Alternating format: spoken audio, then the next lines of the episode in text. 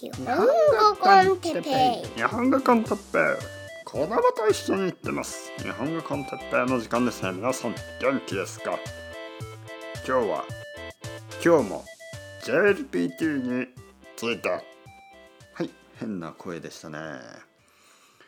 ちょっと皆さんびっくりしたんじゃないですか？あれ？哲平先生？声が変わった。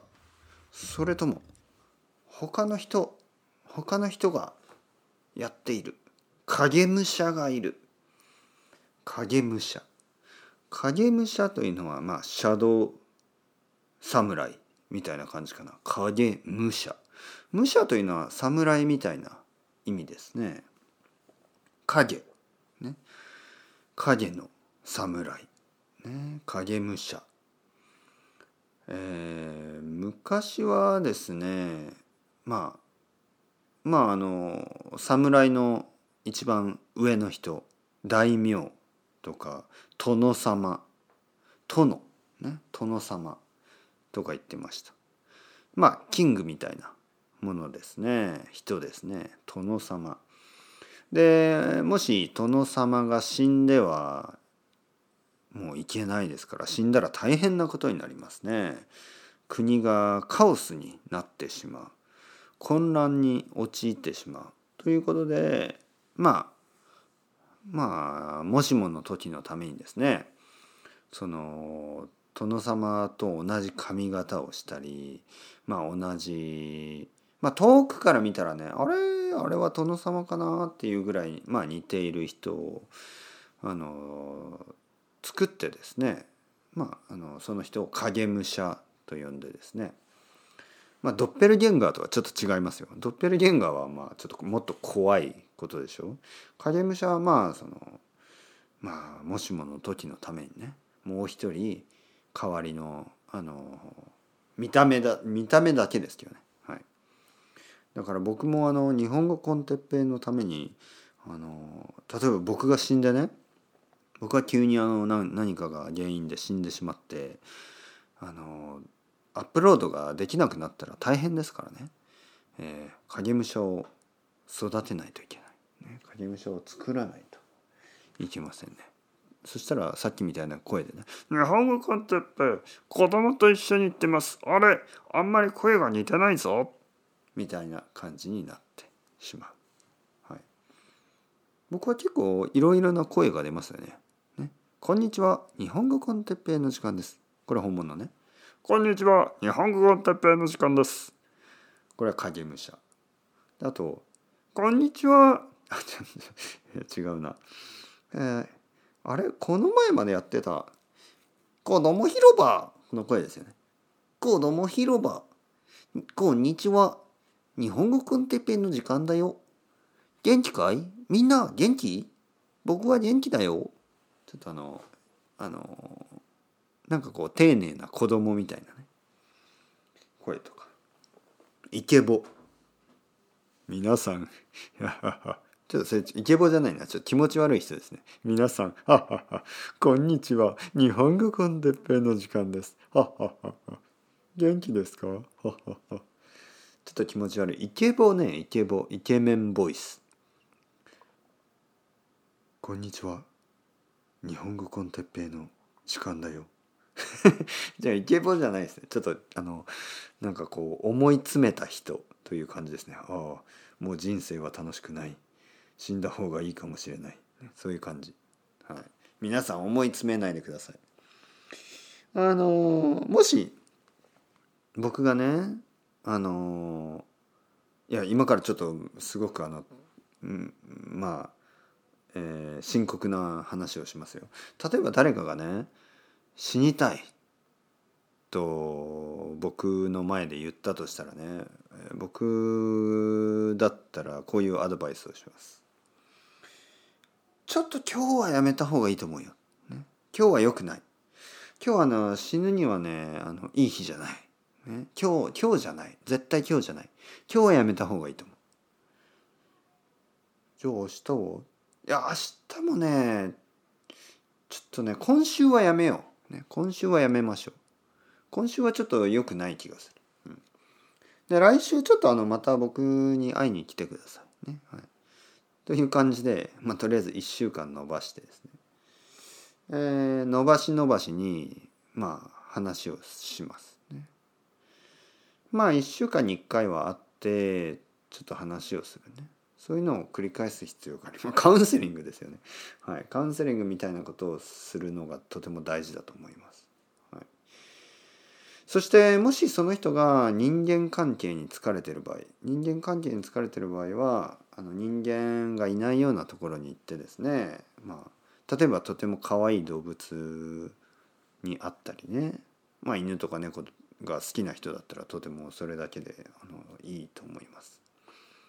まあそうじゃない人だったら何かこう野生の動物とか鳥とかそういうのを見に行ったり、まあ、自然の中でちょっとこう話したりねキャンプファイヤーを作ってもうさ死ぬとか言うのやめようぜみたいな。友達じゃん俺たちみたいなねそういう感じで話したりとか、えー、もしその人がそうですね。まああのなんかこうなんかこうなんとなく疲れてる人だったらまああの例えば町町にあるあのカフェ。例えば東京にあるあのカフェとかに行ってあの他の人の人生を見せるかな。まあカフェとか居酒屋でもいいですよ。居酒屋とかに行くといろんな人がいますよね。でいろんな人がいろいろな人生を生きてるわけですよ。結構みんな頑張ってるんですよ。だからみんなみんなも頑張ってるんだよっていうとこを見せるっていうのも一つの手ですね。人間に疲れてる場合はもう自然が一番ですけどまあ人間に疲れてない人の場合はそうやって他の人がどうやって生きてるか、ね、そういうのをやっぱり客観的に感じる、ね、見る。これが大事だと思います。まあまあまあ。そういうこと考えないでいきましょうよ。えー、っとですね。今日はあの JLPT JLPT 終わりましたね。まあ、JLPT のおかげでですね、まあ、僕の奥さんも受け受けましたからね。あの最後の1週間ぐらいはちょっとこうストレスのレベルが あの家の中でも上がりましたよね、はい、皆さんどうでしたか？大丈夫でしたか、はい、JLPT の問題はやっぱりこれですよ。ストレスがストレスのレベルが高くなる。でそれによってちょっとこう家の中 あの家族との関係とかねちょっとあの悪くなる可能性がありますから。もうもう僕は JLPT 大嫌いですね。JLPT なんてあのなくなればいいと。日本語の先生としてあのすごく悪いことを言ってしまいましたが。やっぱりこう JLPT を受ける家族のメンバーやねあの友達が自分の近くにいる場合はもう嫌ですね。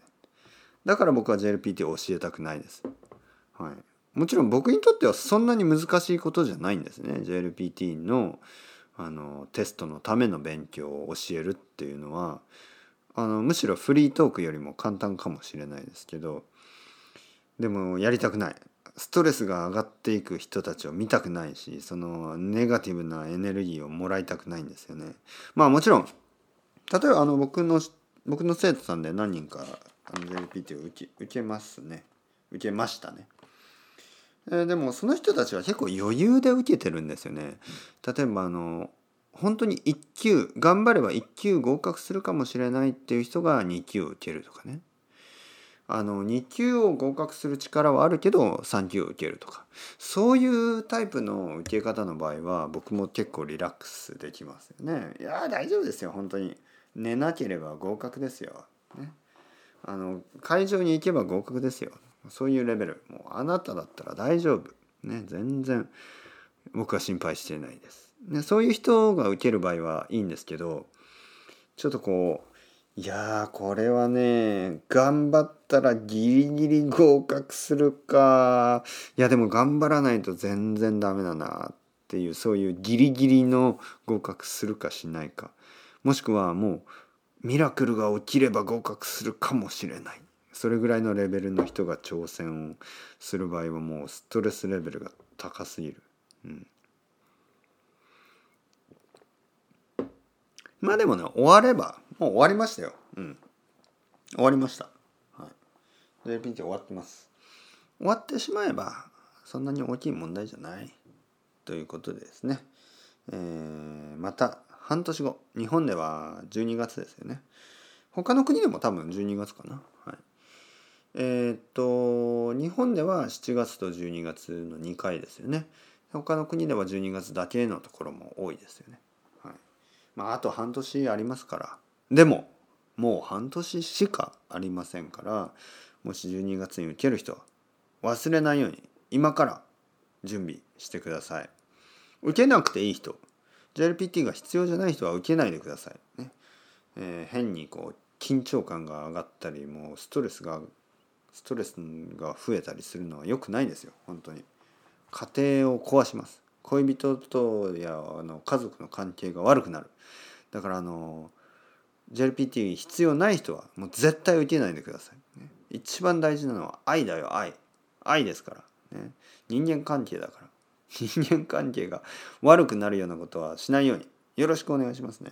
はい、というわけでそろそろ今日も終わってえー、っと休もうと思います。それではまた皆さん ciao ciao hasta luego またねまたね。またね。またね